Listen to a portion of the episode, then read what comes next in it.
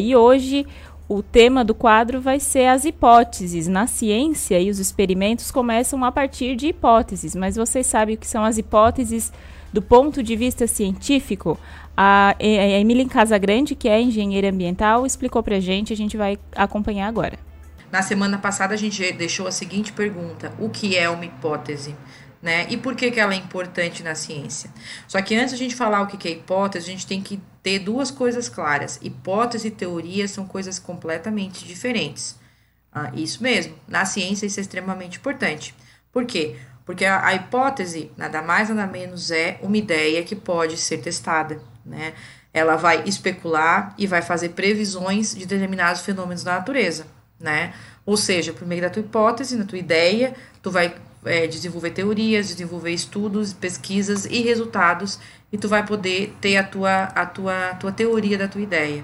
E por que, que a hipótese. E, e a hipótese científica, o que, que é? É exatamente isso, né? É uma hipótese, uma suposição científica, né, que pode ou não ser verdadeira. Ou seja, eu vou ter uma ideia, eu vou ter uma teoria, eu vou estudar, eu vou atrás de, de resultado, eu vou fazer teste, eu vou fazer análise né? E por meio disso tu vai é, validar se esse resultado, se esse resultado que tu teve é positivo ou não, e a partir disso tu vai divulgar.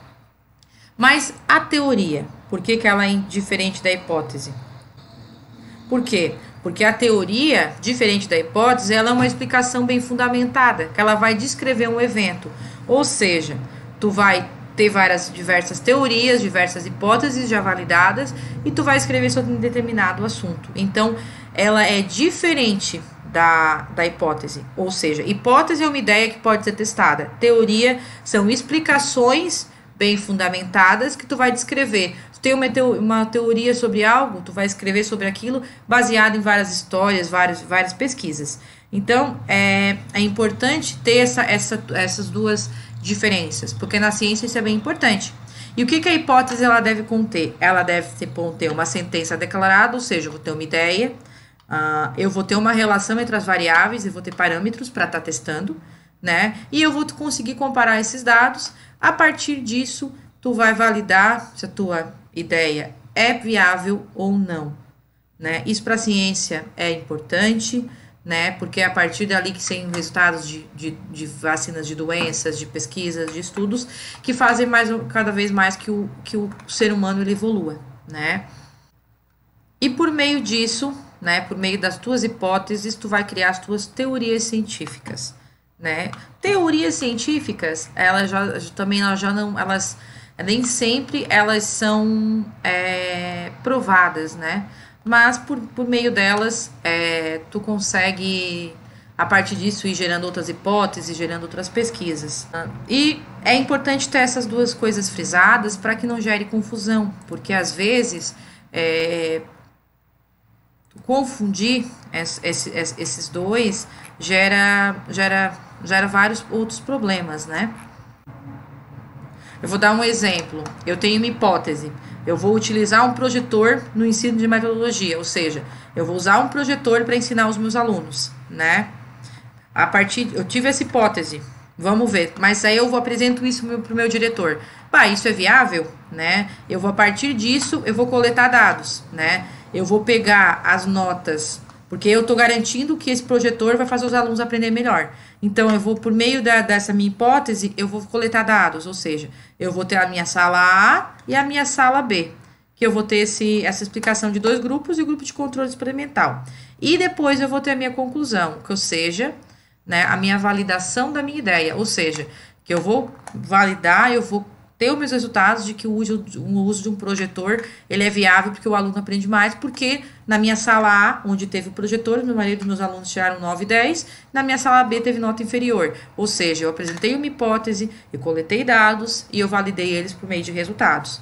Então, na ciência, isso é, é parecido. Eu vou ter a hipótese de que tal é, vacina pode resolver ou não erradicar ou não um determinado, determinada doença, eu vou coletar dados, eu vou estudar e a partir disso eu posso ter uma hipótese. A hipótese pode ser positiva, né? Que eu vou ter uma comprovação por meio de uma afirmação, e pode ser uma hipótese negativa, né? E também pode ser a, ter a hipótese condicional, né? Que é uma hipótese que o resultado é condicional aos resultados, né? Eu vou ter, além disso, vou ter, não, é, deu certo, mas tem uma, tem uma, uma condição em cima daquilo ali. Uh, então, assim, a gente acha que a ciência é, ela só acontece, só vai lá e faz. Não, tem muita coisa por trás, tem muita, uh, muitas teorias por trás para que a gente chegue nos resultados que nós temos hoje. Mas é importante frisar que as hipóteses, teorias e a ciência elas são importantes porque elas nos permitem chegar onde nós estamos hoje. Né? Inclusive leis e diversas coisas foram construídas por meio de hipóteses.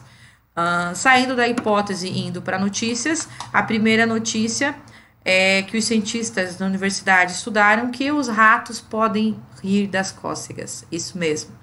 Uh, só que, claro, os cientistas estudaram e conseguiram comprovar que os ratos eles sentem cócegas, né? Mas a resposta deles é diferente da nossa. Isso é positivo, porque a partir disso, né, os cientistas vão estudando o comportamento, vão estudando a, a mais a questão do, é, dos dados e a partir disso implementando outros testes, outras hipóteses, né. Uh, a questão do sentir cócegas é bem parecido com os chimpanzés, porque os chimpanzés os gorilas, eles sentem cócegas. Claro, o rato não é não ri, mas o chimpanzé e gorila sim. Eles sentem cócegas igual a gente. A, a pessoa vai lá faz cosquinha e eles sentem cócegas. Inclusive, quando eles aprendem a questão da linguagem dos sinais, a primeira coisa que eles pedem é para dar co aquela coçadinha. Então, é, às vezes a gente acha que essas coisas, essas descobertas são idiotas, mas não, elas são descobertas é, extremamente importantes que a partir daí tu começa a estudar mais a, o comportamento e a, esses, desses animais, dessas espécies. A segunda matéria que é a inteligência artificial adivinha imagens a partir de sinais cerebrais. Isso mesmo. Uma universidade da Finlândia, até essa matéria saiu dia 22 agora, uma universidade da Finlândia é, pegou algum, algumas é, voluntários, né, colocaram os rostos desses voluntários no computador, e a inteligência artificial, é, que na verdade eles chamam de técnicas de modelagem, né, são modelagens artificiais, Uh, elas foram estudando esses, esses rostos por meio de exames de eletroencefalografia, né? Esses, ele, esses eletros, esses exames fizeram com que a inteligência artificial analisasse o rosto dessas pessoas e a partir daí elas conseguiam processar essas redes neurais, esses sinais vitais, esses sinais cerebrais das pessoas, né? E adaptando a esses, esses, adaptando isso a cada tipo de rosto. Né? Teve um resultado preciso de 83%, uma, porque 83% é bastante, né? Parte de, de, estudos, é um resultado bem positivo. Por quê? Porque a, a técnica ela, ela combina é, respostas humanas, naturais, né? E a capacidade do computador criar essas informações. Então, o computador ele consegue, por meio do que tu fornece para ele, dos dados que tu joga dentro dele, ele consegue te dar uma resposta. Então, é, isso é positivo, né? Porque a partir disso, se tu dese desejar desenhar ou ilustrar algo que tu não consegue, o computador ele vai poder te ajudar a atingir esse objetivo, né? E também, é claro, a, a equipe da Finlândia eles pretendem usar essas técnicas para obter uma melhor compreensão das percepções dos processos na nossa mente. Então, a ideia deles é que, quem sabe, a inteligência artificial nos ajude, na neuro, o neurologista, a compreender melhor a, os processos da nossa mente.